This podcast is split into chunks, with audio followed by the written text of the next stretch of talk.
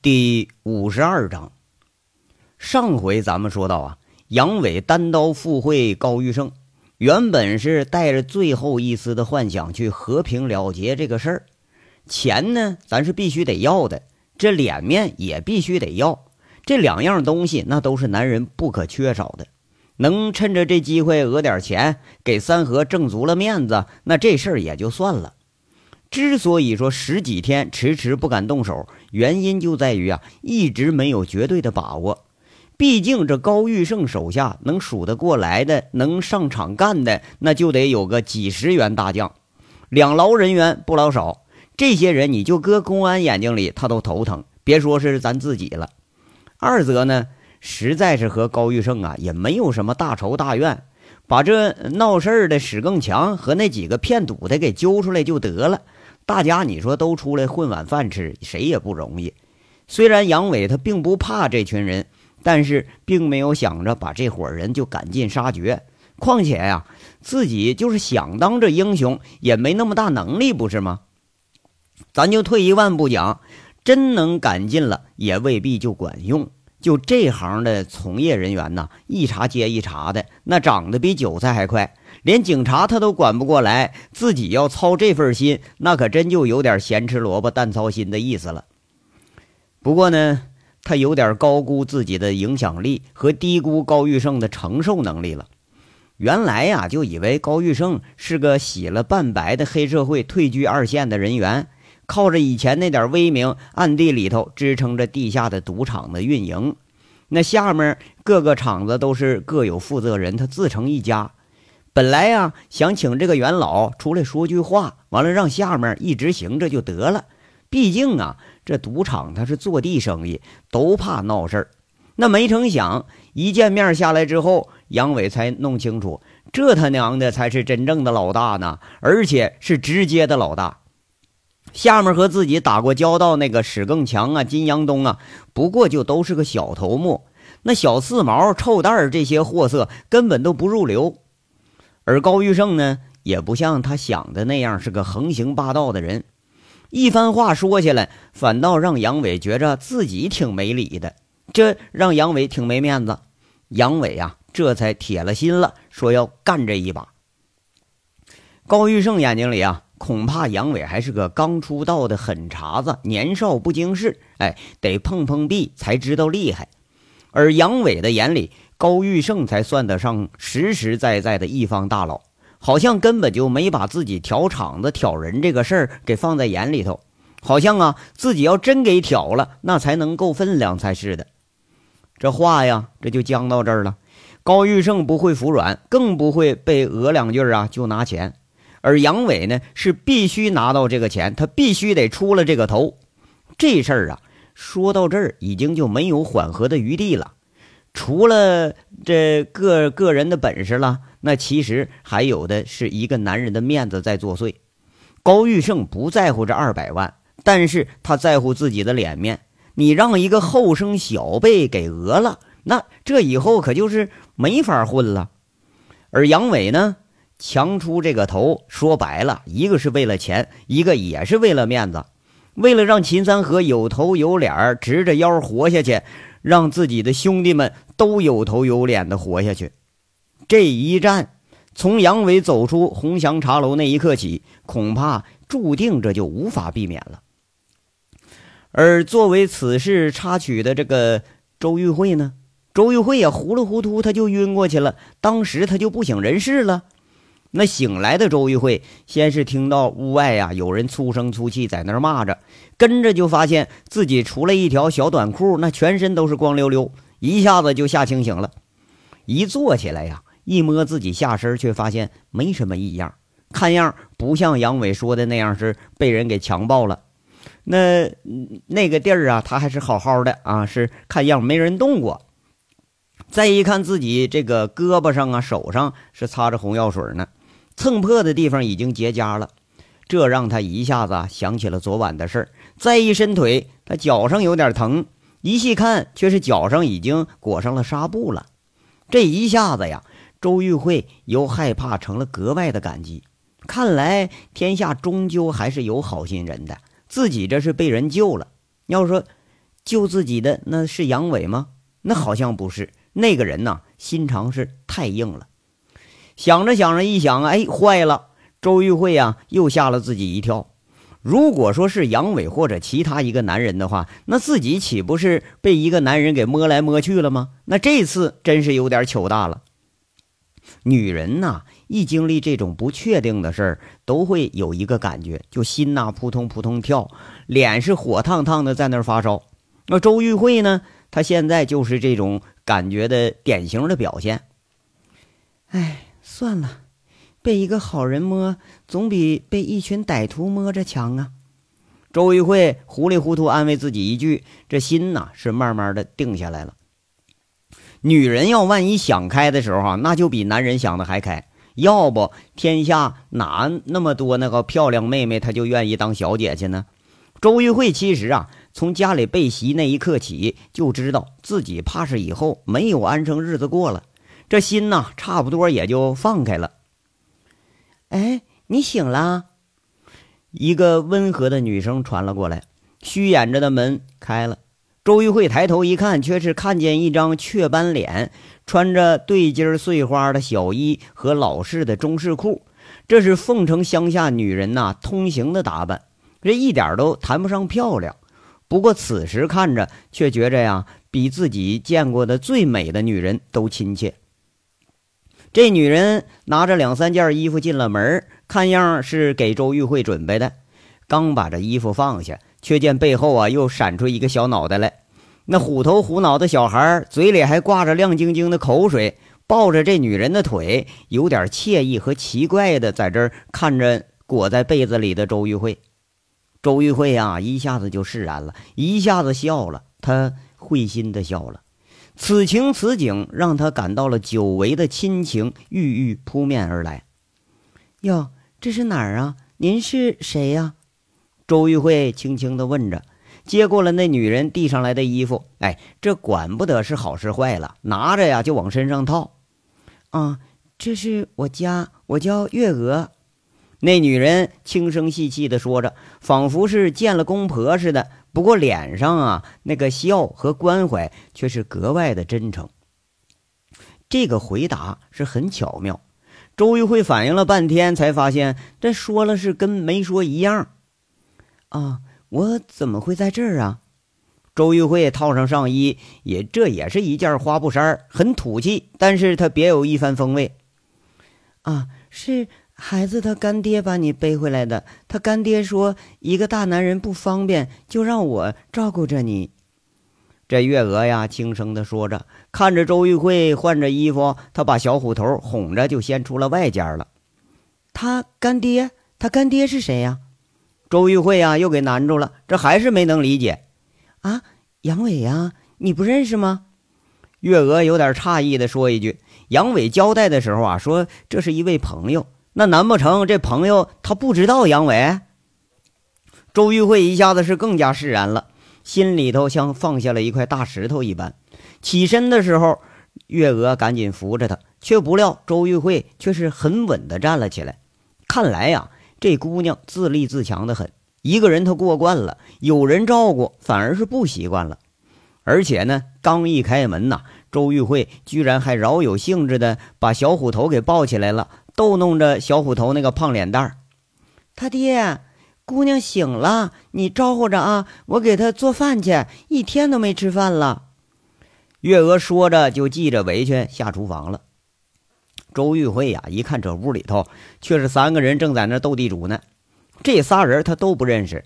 那个光头、一脸横肉、头上还有刀疤那位，看样倒和这小虎头有几分相似。应了月娥的话一声。回头就朝周玉慧咧嘴一笑，说一句：“哎呀，醒了。”周玉慧很别扭的笑笑。这个人的长相，甚至比昨晚上抓自己那几位还恐怖。不过呀，这是对月娥的好感在先了。现在再看这人，倒也不觉着什么了。这人呢，也就是对周玉慧笑一笑，一回头一看张老三在那傻看着呢，就骂一句：“哎，张老三呐，你给我滚一边去，让大妹子坐坐下。”你看，你活这么大了，你咋一一点礼貌都没有啊？那叫张老三的呢，明显是惹不起这个横人，一个机灵起身，赶紧让座。周玉慧有点哭笑不得，不过看这俩人，一个让座，一个去倒水去，倒也不推辞，抱着小虎头，这就坐下来了。这事儿现在咱就明白了，这是在王虎子家呢。周玉慧见到的正是额前归来的王虎子，那从外省回来的张老三和锦绣的一位原来的保安跟他们在一起。这仨人，周玉慧恰恰在前一天呢是都没见过。刚一坐下，这门铃声就响了，那个叫张老三的赶紧去开门去。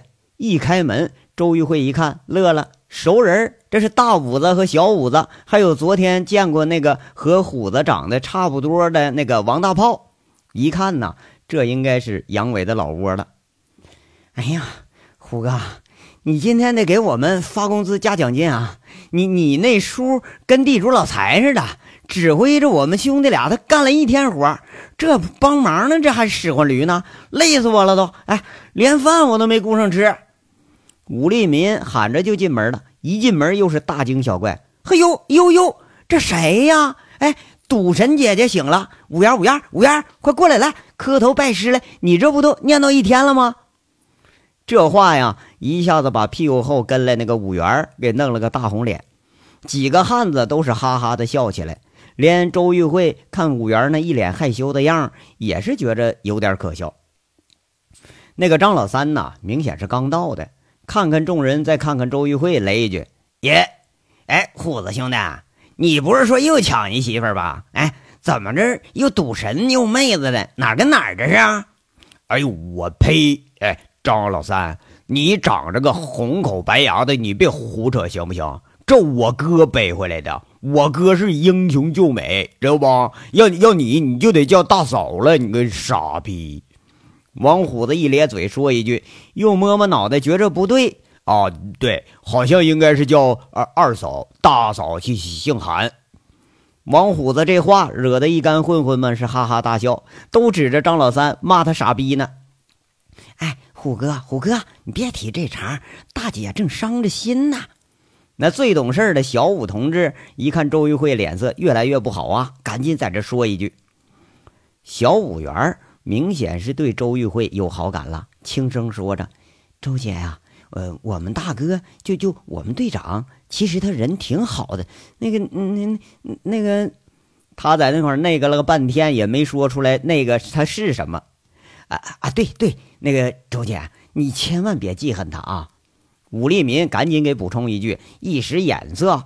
那王大炮看样是商量好了，赶紧接话茬：“哎，对呀，这个周妹子。”其实我大哥人不赖，哎，你别看他大咧咧的哦，心可细了，哎，嗯，他也不好和其他女人勾搭什么的。那一这一般女人呐，他看不上眼儿。他周玉慧是越听越糊涂，这一群人神神叨叨老半天，也不知道说的是什么事儿。那张老三一看呐，最先看明白了，再看周玉慧穿着月娥的那个衣服，她明显不合身啊。脸上还有伤呢啊！刚才走路一看那个脚啊，多少还有点不利索。这一想，得八成是让队长给啪啪啪了。那跟着就来一句：“哎呀，姑娘，你想开点吧啊，千万别寻短见呢。你就不喜欢俺们队长，以后不还得嫁人家吗？其实这事儿都不算个啥。现在那人家当好几年小姐，回头还得挑个好人家呢。你说你一大姑娘，你不说谁能知道啥？”周玉慧一听，脸色煞白，那算是明了明白八成了。还没等他开口呢，小五元就一句：“嘿，这大哥办这事办的太不地道。周姐这么个大美人，怎么就能霸王硬上弓呢？那怎么能施虐呢？这一点都不懂怜香惜玉。”那王虎子终于是能插上话了，一巴掌扇在小五元那脑袋上，骂一句：“你个小屁孩子，你你懂个屁！这才叫老爷们本色呢。”喜欢就就上，嗯，你以为都跟你那小屁孩儿谈恋爱似的，还扯来扯去，扯他妈还不清楚。这回呀，周玉慧总算明白了，八成这群混货呀是认为自己被杨伟霸王硬上弓了。不过呢，这事儿好像也怨不了别人。周玉慧他是跟杨伟一起走的呀，第二天就得折腾成这样，被杨伟给背回来了。前一天还是秀色可餐、婉约可人，而现在却是左脸乌青、右脸伤，穿着月娥的衣服，那个胸偏高、腰偏粗，那裤腿儿吧还有点偏短，脚上受伤了，走路还不太利索。这典型一副晚上受了强迫和强暴的那个妇女的标准形象啊！那别人要不浮想联翩，这才是怪事儿呢。先是诧异，跟着是不解。然后又多少有点气愤，最后弄清这原委，周玉慧可就有点哭笑不得了。看着这一圈混混呐，都是在那看着自己呢，眼睛里多是期待的眼光，怕是啊，个个对杨伟是个维护的心态。这周玉慧一沉吟，就很聪明的回答一句：“啊，不管发生什么事儿，我都不会怨恨他的。”这周玉慧这解释很聪明，她既不否认，也不肯定。其实啊，他是懒得解释了。那总不能说那杨伟把我给啪啪了，要不就是说那他没啪啪啊，说自己让让别人给啪啪啪啪了啊。这一干混球义愤填膺的同时，怕是浮想联翩，那个心劲儿更大。那你说没干，那那更更不成，估计没人信。最好的办法呢，咱就是避而不谈，这是聪明人的做法。要说这话说的好啊，一干混混是长长舒了口气。就见年纪最大的那个张老三说了：“哎呀，那不愿就好啊，不愿就好，想开点啊，那想开点。”那暧昧的表情看得周玉慧都只想踹他两脚。那他人呢？怎么不见你们队长啊？周玉慧看着众人就问一句：“现在他莫名其妙的呀，想见杨伟了。”大炮说一句：“啊，那个下乡接三河去了。”哎呀，听说三河养了一群母狗哈。张老三损一句，惹得这几个人都是哈哈大笑。王虎子也说：“嗯呐，这上午去找高玉胜要钱去了，不过没要着。那那那啥，好像还说去寒山镇找什么人帮忙去了。那派出所那傻逼所长抓过六子。”这小五也说一句：“哎哎，哪年的事了？还还提这茬呢？”大炮一听小五说六子的事儿，就不满意了，踢了武立民一脚。周玉慧明显不适应这种七嘴八舌的谈话方式，几个人说了几个不同的地方，不过呀，他还是抓住重点了，那个自己忘不了的名字。哎，看着这说话的王虎子，他就问一句：“怎么要高玉胜的钱呢？高玉胜欠你们钱了？”小五元在旁边说：“哎呀，不是要，是讹。这次啊，不过走麦城了，一分钱没捞着。你们队长连高玉胜都敢讹？”周玉慧感觉有点诧异，凤城土话里头说敲诈呀，都叫讹，难不成这杨伟还真有这能耐呀？一干混混被这个问题给说笑了，仿佛这是凤城最大的白痴笑话一般，笑的周玉慧只有点面红耳赤。这还是说五元啊，看不过眼，说一句：“那个周姐，您不知道，凤城就没有我们队长不敢讹的，这次。”高玉胜给了钱了，倒算他是好事了。这不给他可就麻烦了。估计啊，他这摊子得给他搅个底儿朝天。这周玉慧一听说收拾高玉胜，一下子呀，跟着这帮混球一样，有点就热血上头了。莫非说高玉胜也是杨伟的敌人？那么那敌人的敌人，那就是盟友了。这次还就真有戏了。这个机会，那咱可不能错过了。一干人啊，说着呢，这王虎子突然想起什么，脸上啊一惊一失色，拍大腿说了：“哎呀妈，对对对了，光跟你们说话，把正事儿都忘了。大哥还交代了个事儿呢，让这姑娘给认个东西。”王虎子说着呀，就跑进屋里，拿出包里的东西，递到周玉慧手里，接过了小虎头，然后这几个混混，除了张老三，都见过那东西啊。那就是卜离买回来，大家都不认识那玩意儿。周玉慧此时却是反客为主了，一下成了主角。在众人的目光中，他草草的看了一堆说明书，嘴里先是念了一段拗口不知道是什么玩意儿的语言，然后翻译着说了：“这是德文使用说明书。”这东西产自巴伐利亚精密仪器厂，翻译过来叫频谱捕捉分析仪，专门捕捉和分析类似声音中的细微差别，一般用于……这周玉慧呀，突然就抬头了，却见这一干混混都是瞪大眼睛，还在那等着听呢。周玉慧有点白日见鬼的表情，看着一群混混，这才惊讶的说：“你们，你们想用这东西到赌场捣鬼啊？”这一干混混，你看看我，我看看你，不约而同的做了个赞赏的动作，向坐着的周玉慧都竖了个大拇指。小五元那眼光又充满了狂热，看来这赌神姐姐是厉害哈，一眼就发现这里边的玄机了。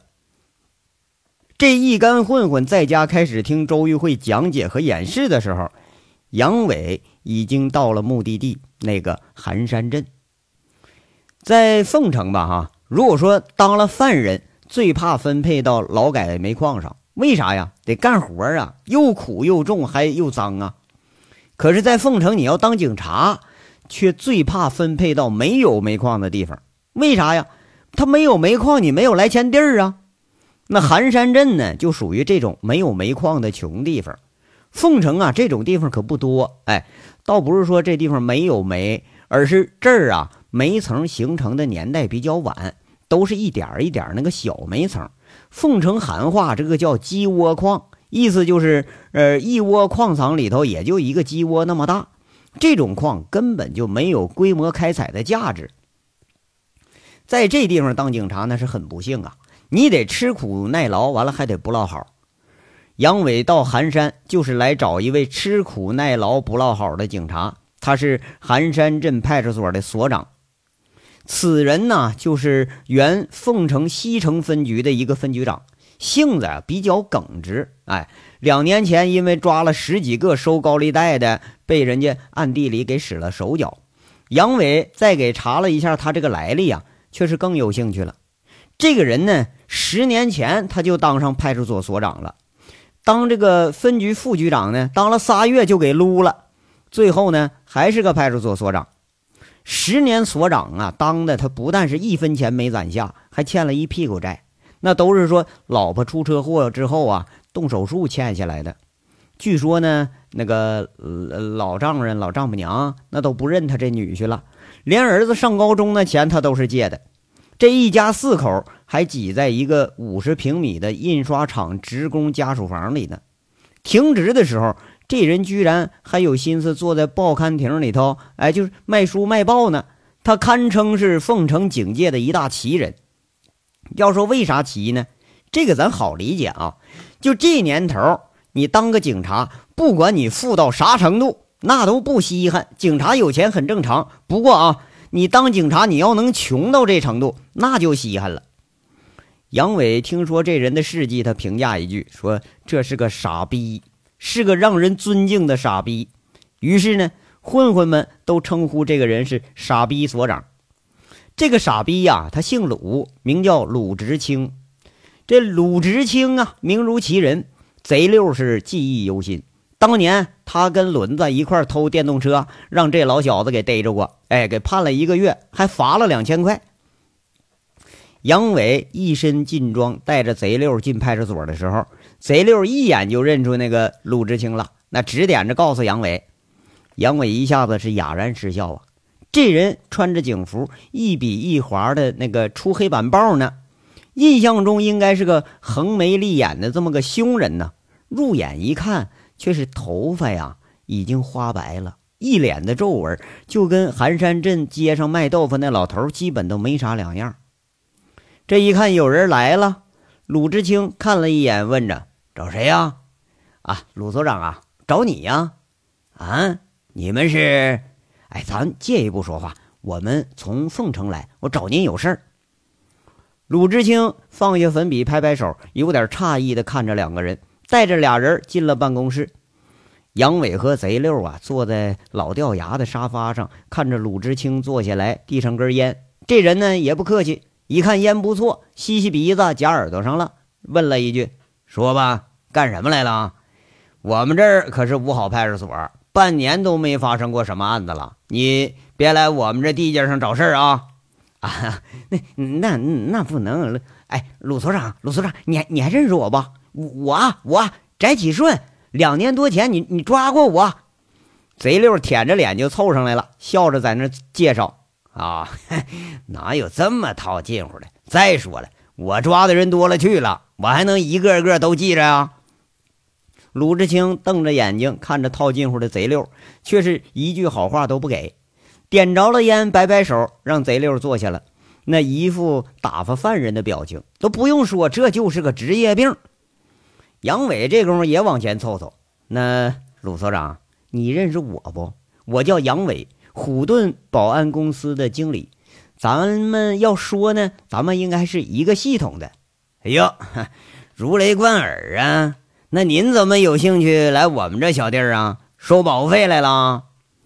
那鲁智清啊，呃，一听这名字，眼皮直接跳了跳。